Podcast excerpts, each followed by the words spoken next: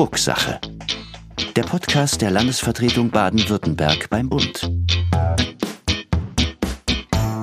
Heute Quo Vadis gesellschaftlicher Zusammenhalt. Im Interview Dr. Kai Unzicker. Willkommen bei der 25. Ausgabe von Drucksache. Mein Name ist Rudi Hochfliet, ich bin Staatssekretär für Medienpolitik und Bevollmächtigter des Landes beim Bund. In den vergangenen Wochen gab es im politischen Berlin ein Thema, das besonders viel Aufmerksamkeit bekommen hat. Das geplante Sondervermögen für die Bundeswehr und die dafür erforderliche Grundgesetzänderung. Für die Umsetzung des Projektes war eine Zweidrittelmehrheit des Bundestages nötig. Und da die Bundesregierung nicht über diese verfügt, mussten auch Teile der Opposition überzeugt werden. Dabei ging es vor allem darum, einen Kompromiss mit der Union zu finden. Das hat geklappt. Man hat sich darauf geeinigt, dass das Sondervermögen ausschließlich der Bundeswehr zur Verfügung gestellt wird. Dazu Matthias Mitterberg von der CDU-CSU-Fraktion. Die 100 Milliarden stehen vollumfänglich der Bundeswehr zur Verfügung. Sie stehen nicht irgendwelchen Sicherheitszwecken zur Verfügung, und das ist auch richtig so. Die Bundesaußenministerin Annalena Baerbock kritisiert diese Eingrenzung des Sondervermögens, da es ihrer Meinung nach an Hilfe für und Kooperation mit den NATO-Bündnispartnern mangelt. Ja, ich hätte den ursprünglichen Gesetzesentwurf besser gefunden, weil er eben die Stabilisierung und Entzüchtigungshilfe mit beinhaltet und weil er auch die Cyberfähigkeiten mit beinhaltet. Aber auch durch das Bundeskabinett wurde signalisiert, wie wichtig es ist, die Bundeswehr besser auszustatten. Dazu Bundesverteidigungsministerin Christine Lambrecht. Wir stärken die Bundeswehr, unsere Streitkräfte so aus, dass sie ihren Kernauftrag endlich in vollem Umfang auch erfüllen können, nämlich die Landes- und Bündnisverteidigung. Darum geht es. Und Bundesfinanzminister Christian Lindner?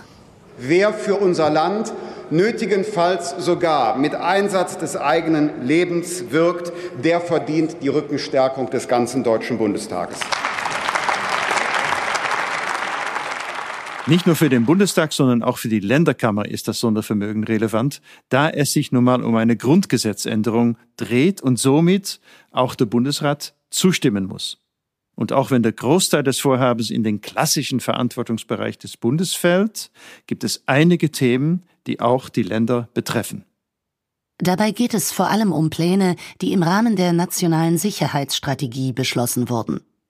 Teil dieser Sicherheitsstrategie ist unter anderem das Sondervermögen, aber auch weitreichendere Vorhaben, die die Sicherheit und Resilienz im Großen verbessern sollen. So haben vor allem Pläne, die den Cyber-, Zivil- und Katastrophenschutz betreffen, Auswirkungen auf die Länder, da sie zum Großteil für deren Umsetzung verantwortlich sind.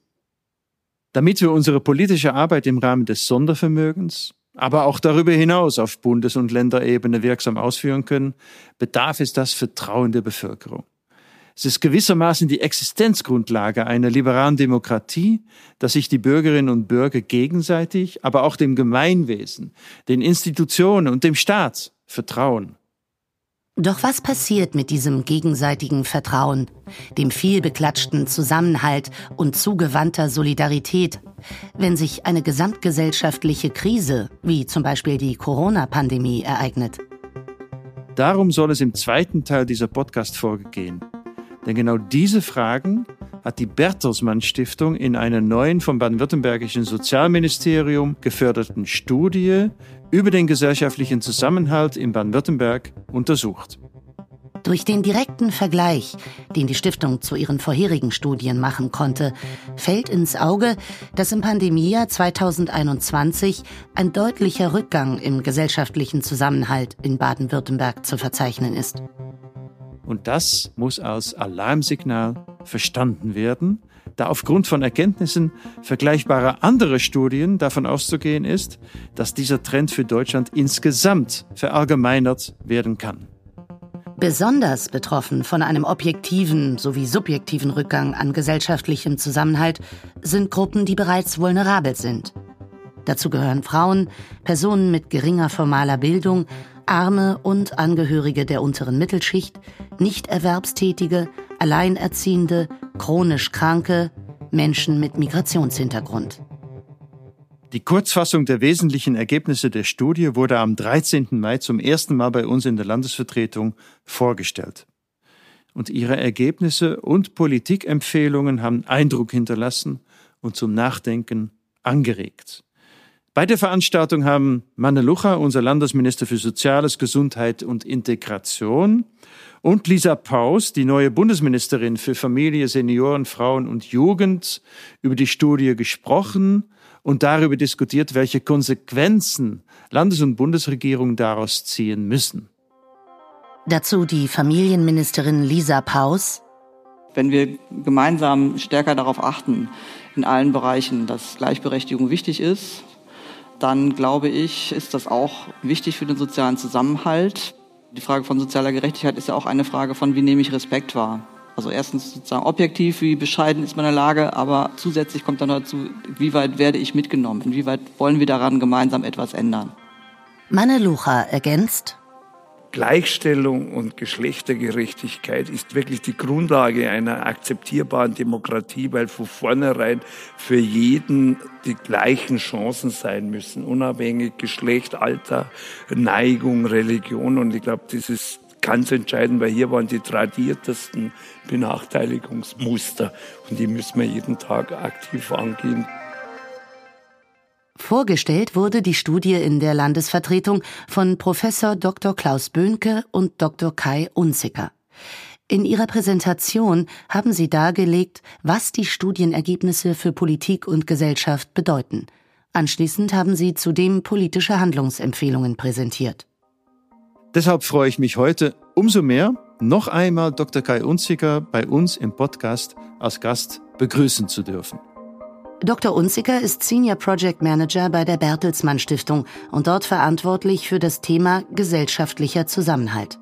Mit dem Radar gesellschaftlicher Zusammenhalt untersucht er seit 2001, wie sich das gemeinschaftliche Miteinander in Deutschland und im internationalen Vergleich verändert hat. Zudem ist er einer der Sprecher der Allianz für gesellschaftlichen Zusammenhalt, einem Zusammenschluss von mehreren Stiftungen, die sich in ihrer Arbeit mit dem Zusammenhalt in Deutschland auf unterschiedliche Art und Weise befassen.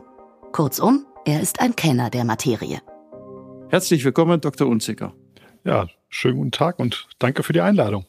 Sehr gerne. Äh, Sie haben ja eine wegweisende Studie veröffentlicht mit durchaus besorgniserregenden Zahlen bezüglich des Rückgangs des gesellschaftlichen Zusammenhalts. Ein Beispiel statt den fast 80 Prozent, die 2019 noch sagen, der Zusammenhalt in meiner unmittelbaren Umgebung ist gut oder sogar sehr gut, sind das jetzt gerade mal 47 Prozent, also fast halbiert die so urteilen. Welche Zahlen haben Sie denn am meisten erschreckt in Ihrer Studie? Ja, erschreckt ist ein starkes Wort, aber sagen wir es mal so. Viele Ergebnisse dieser Studie haben uns schon in ihrer Deutlichkeit und in ihrer Gleichgerichtetkeit überrascht. Das heißt, wenn man die Pandemie über die letzten Monate ja verfolgt hat, dann war einem schon klar, da wird es Spuren geben, die in der Gesellschaft, die in den sozialen Beziehungen hinterlassen werden aber dass es dann doch über alle unsere Dimensionen, die wir untersuchen, hinweg so eindeutig ist, das hat mich, glaube ich, überrascht. Also diese Eindeutigkeit, diese, dass es also keinen Positivausreißer gab, dass es gar nichts gab, wo es auch eine soziale, eine solidarische Entwicklung gegeben hat, die wir nachzeichnen können. Interessanterweise war ganz zu Beginn der Pandemie so eine Welle der Solidarität und des Zusammenhaltes und wir bleiben zusammen und wir helfen einander das ist dann offensichtlich im Laufe der Zeit verloren gegangen oder wie setzen Sie das eine mit dem anderen in Zusammenhang? Tatsächlich haben wir in 2020 zu drei Zeitpunkten den gesellschaftlichen Zusammenhalt in ganz Deutschland einmal untersucht. Und da sieht man genau das, was Sie gerade beschreiben. Also diese ersten Monate, die erste Pandemiewelle, das war so eine Welle, da wurden ganz viele positive Kräfte in der Gesellschaft aktiviert. Die Leute haben sich gegenseitig unterstützt, Nachbarschaftshilfen wurden gegründet, die Menschen haben Rücksicht aufeinander genommen und so weiter. Und das hat zu sehr, sehr guten Werten im Sommer 2020 geführt. Wir haben dann aber im Dezember 2020 auch nochmal erhoben und da sieht man schon, da ist diese Positiventwicklung komplett aufgebraucht. Und was man Ende 2020 schon sieht, ist dieses hohe Maß an Zukunftssorgen und an Belastungen in einzelnen Bevölkerungsgruppen. Und wir haben damals schon gesagt, das mag sich auf Dauer der Pandemie, auf Dauer der Krise noch deutlich negativer auswirken. Und das ist ja das, was wir jetzt in dieser Studie zu Baden-Württemberg sehen, dass über die lange Zeit, über diese zwei Jahre hinweg, die negativen Tendenzen einfach die Überhand haben. Und ist das tatsächlich die Sorge um die eigene Zukunft, die die Leute dann wieder so sehr auf sich bezogen hat? Oder ist es die Müdigkeit, die im Laufe einer solchen langen Strecke einer Pandemie oder einer Krise natürlich auch sich entwickelt? Was, was, was sind die Gründe dafür, dass es so abgefallen ist? Mhm. Ja, ich glaube, da kommen so unterschiedliche Dinge miteinander zusammen. Also das eine ist, glaube ich, wirklich für Leute, die sich in einer schwierigen Lebenslage finden, also die vorher schon vielleicht einen schlecht bezahlten Job hatten, der vielleicht auch unsicher war, die Probleme hatten, irgendwie über die Runden zu kommen, in beengten Wohnverhältnissen lebten und so weiter und so weiter. Für die hat sich das in der Pandemie alles ja noch einmal zugespitzt. Und da sind jetzt wirklich die Zukunftssorgen sehr, sehr groß. Da hat man einen pessimistischen Blick auf die Zukunft. Da konzentriert man sich sehr, sehr stark auf das eigene und hat einen sehr skeptischen Blick auf alles, was rundherum passiert. Das sind, glaube ich, die einen. Dann gibt es eine zweite Gruppe, da kann es so einen Effekt von Frustration geben mit Blick zum Beispiel auch auf das Pandemie-Management, dass man also sozusagen irgendwie sagt, ja, warum hat das eigentlich über die lange Zeit der Pandemie nicht besser funktioniert? Warum wurde da nicht vorausschauender gehandelt? Warum wurde am Anfang zwar mal für Pflegekräfte geklatscht, aber am Ende hat sich doch bisher nichts geändert in Krankenhäusern und Pflegeheimen. Also da kommt so der ganze Frust und die ganze Wut und die ganze Enttäuschung mit, mhm. die dann auf Dauer irgendwann auch bei den Gutwilligsten durchbricht. Und zuletzt sind es natürlich Leute, die vielleicht eher so eine Beobachterposition einnehmen und dann sagen, naja, was sehen wir denn? Wir sehen Corona-Leugner-Demonstrationen. Wir sehen überall plötzlich Verschwörungstheorien auftauchen, Reichsbürger und so weiter und so weiter.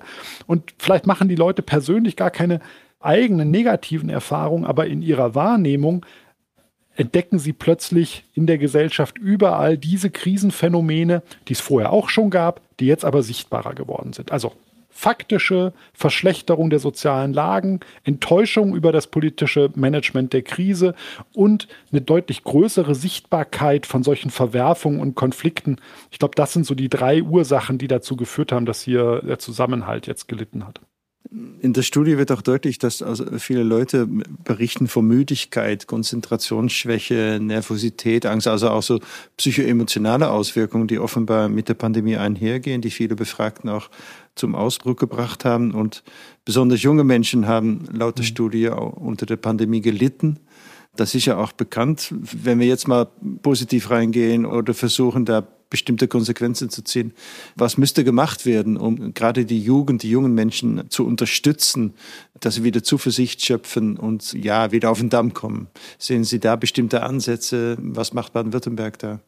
Naja, ich glaube, ganz viel hat man ja tatsächlich auch so in den letzten Monaten erkannt. Also das fängt an mit, wie ist das jetzt eigentlich mit all den ganzen Lebens- und Zukunftschancen, um die es dann gerade den Jugendlichen geht, also am Übergang von Schule in den Beruf, vom Übergang von der Ausbildung in weitere Beschäftigung, beim Thema Partnerschaft und Familiengründung. Also was, also das sind ja so diese Weichenstellungen, die in den Jahren irgendwann so zwischen 16 und vielleicht Ende 20 stattfinden und wo es sehr wichtig ist, dass da Perspektiven sich auftun. Ne? Und da öffnen die Universitäten wieder und äh, da passiert gerade ganz, ganz viel und das ist, glaube ich, auch wichtig.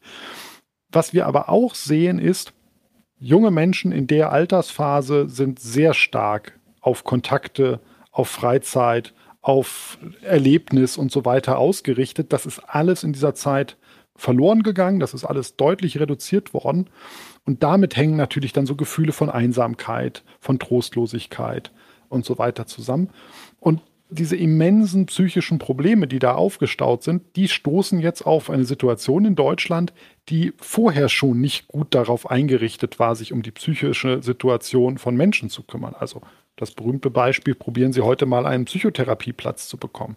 Probieren Sie heute mal irgendwo in eine Gesprächstherapie reinzukommen, etc. pp. Also all das ist vielerorten nicht gut ausgebaut, viele Menschen sind auch noch nicht richtig sensibilisiert darauf. Also wir diskutieren ja über so Fragen wie Depressionen und andere psychische Störungen, Krankungen schon deutlich offener als früher, aber es ist immer noch so, naja, dann ist man halt mal traurig, dann ist man mal nicht so gut drauf, dann geht es einem mal nicht so gut. All das sind so Dinge, da müssen wir sehr grundsätzlich, glaube ich, dran arbeiten, um das aufzufangen und da jetzt auch gerade den jungen Menschen, die da in einer schwierigen Situation drinstecken, zu helfen. Ja, aber wir kennen ja die Begrifflichkeit Kriegsgeneration und Nachkriegsgeneration. Ne? Das ist beides da. Mhm. Müssen wir so weit gehen, irgendwann von einer Pandemiegeneration zu reden? Ich meine, vorbei ist es auch noch nicht, ne? unter Umständen. Genau, also äh, wir tun ja gerade, glaube ich, in diesem Sommer so, als ob die Pandemie vorbei wäre. Was da im Herbst oder im Winter wieder auf uns zukommt, wissen wir noch alle gar nicht. Ob das so etwas ist, was wir in 10 oder in 20 Jahren noch merken, also ob das sozusagen das prägende Lebensereignis dieser Generation ist und ob das schwerwiegende Auswirkungen hat, im positiven wie im negativen, äh, auf deren Leben, das wird die Zeit zeigen. Ich bin da auf der anderen Seite auch sehr zuversichtlich, dass Menschen sich auch wieder anpassen, dass sie sich auch wieder an andere Umstände gewöhnen können und dass sie auch solche Sachen überwinden können, in der Mehrheit. Und deswegen, ich würde noch nicht sagen, dass wir hier irgendwie von der Corona-Generation reden müssen, die da noch in 20 Jahren drunter leidet. Also ich glaube, das ist vielleicht ein bisschen zu weit gegriffen. Hoffen wir es mal. Wir haben jetzt einiges besprochen zum gesellschaftlichen Zusammenhalt und das Verhältnis der Menschen untereinander. Aber aus der Studie geht auch hervor, dass das Vertrauen in die Institutionen abnimmt, mhm. die Anfälligkeit für Verschwörungsideologien zugenommen hat. Für wie relevant und gefährlich halten Sie das gesellschaftlich, aber vielleicht auch für das demokratische Miteinander? Ich halte das für höchst gefährlich. Also das ist, wenn man mal so will, unsere Demokratie, unsere politischen Institutionen und so weiter sind darauf angewiesen, dass sie ein großes Maß an Unterstützung aus der Bevölkerung haben. Das ist, wenn man so will, die Voraussetzung, aus der sie ja auch ihre Legitimation ziehen. Und wenn wir dauerhaft sehen, dass dieses Vertrauen auf sehr niedrigem Niveau ist oder sogar sinkt, dann ist das eine der zentralen Herausforderungen für die Demokratie. Und gerade in politische Institutionen, Regierungen, Parlamente, politische Parteien war das Vertrauen auch vorher schon nicht ganz so groß. Das ist auch schon seit Jahren so. Es hat jetzt aber noch einmal gelitten. Und wenn man nochmal an den Anfang der Pandemie zurückgeht, also in die ersten Monate, dann entdeckt man aber, dass gerade in dieser Zeit, dieser ersten Phase des Krisenmanagements, die Vertrauenswerte und die Unterstützungswerte für politisches Handeln besonders stark ausgeprägt waren. Das war dann die berühmt-berüchtigte Stunde der Exekutive. Und wenn man sich dann überlegt, ah, woran liegt das denn eigentlich in so einer Situation? Na, in so einer Situation sind häufig die Zielsetzungen sehr, sehr klar. Worum geht es eigentlich? Was will die Politik erreichen? Worauf kommt es jetzt an? Da hat Politik auf Bundes-, auf Landes- und bis runter auf die kommunale Ebene sehr klar kommuniziert, hat sehr klare Zielvorgaben gemacht, hat sich eine klare Strategie gegeben und das wurde auch honoriert von der Bevölkerung. Mhm. Man hat das als Führungsstärke interpretiert. Man hat das als etwas interpretiert, das das Vertrauen spendet. Das war übrigens nicht in allen Ländern so. Es gab auch Länder, wo direkt von Anfang an ein Vertrauensverlust da war, nämlich da, wo diese Länder im Chaos versunken sind und wo das eben nicht funktioniert hat. Und mit der Zeit, im Laufe der Krise, im Laufe der Pandemie hat sich so der politische Alltagsmodus wieder herausgemändelt. Also da ging es dann wieder sehr stark um unterschiedliche Interessen, die miteinander abgewogen wurden. Da hat man auch politisch-strategische Spielchen miteinander gespielt, jede Partei für sich auf unterschiedlichen Ebenen. Und das war angesichts einer solchen Krisensituation, glaube ich, für viele Menschen so ein Punkt, wo sie die Erfahrung gemacht haben, kann man denn diesem System, das so arbeitet, das so strategisch sich verhält, dann das Vertrauen geben, so eine Krise auch zu bewältigen. Und ich glaube, das ist so etwas, daraus kann man lernen. Wie muss Politik eigentlich kommuniziert werden? Wie muss sie auftreten nach außen? Viel klarer, viel transparenter, mit viel deutlicheren Zielsetzungen. Haben Sie dazu auch Empfehlungen ausgesprochen in der Studie? Ja, wir haben in der Studie sehr darauf abgehoben, dass dieses ganze Thema politischer Kommunikation in der Krise etwas ist, mit dem man Vertrauen zurückgewinnen kann. Auf der einen Seite Sicherheit zu geben, also ihr bekommt die Informationen, die notwendig sind, die sind leicht zugänglich, die sind leicht verständlich, die ändern sich auch nicht von Tag zu Tag, sondern da sind ein paar grundsätzliche Dinge, die sind auf Dauer da. Und auf der anderen Seite eben auch deutlich zu machen, wo man nichts weiß, wo man selber noch im Dunkeln tappt, Ich glaube, das ist etwas, das ist sehr, sehr wichtig. Und da hätte man in der Pandemie noch besser sein können. Nicht nur in der Pandemie, denke ich, sondern auch im jetzigen Kriegszustand, im Angriffskrieg auf die Ukraine mit den Auswirkungen auf die deutsche Wirtschaft und Gesellschaft, könnte man sagen, also reden, kommunizieren, erklären ist eine zentrale Aufgabe für die Politik. Und in der Tat, also das können, glaube ich, alle nachempfinden. Zu Beginn der Corona-Pandemie war das sehr einheitlich, sehr klar.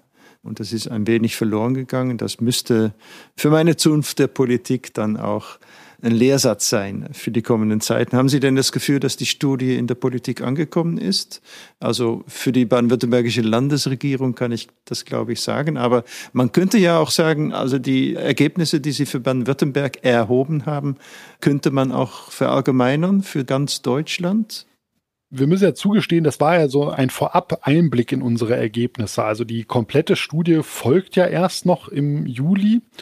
Aber ich glaube tatsächlich, und ohne jetzt unsere eigene Studie da in den Schatten stellen zu wollen, ich glaube, wir haben wie bei so vielen Dingen eigentlich wenig Erkenntnisprobleme.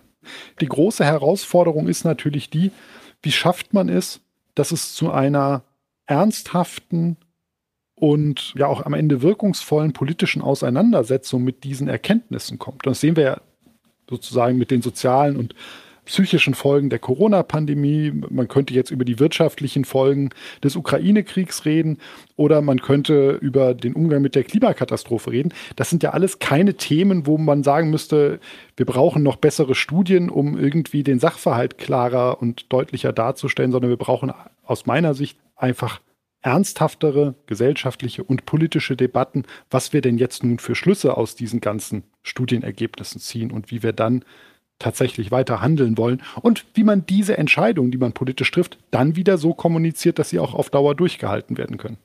Mit diesem Appell bedanke ich mich sehr herzlich für das Gespräch und für die überaus interessanten Einblicke in die Studie. Es ist immer gut, wenn die Thesen oder Vermutungen auch wissenschaftlich unterlegt werden, verifiziert oder falsifiziert werden. In diesem Fall glaube ich eher verifiziert und wir werden unsere Konsequenzen daraus zu ziehen haben. Vielen Dank, ich wünsche Ihnen alles Gute und auf Wiedersehen. Ja, ganz herzlichen Dank für das Gespräch.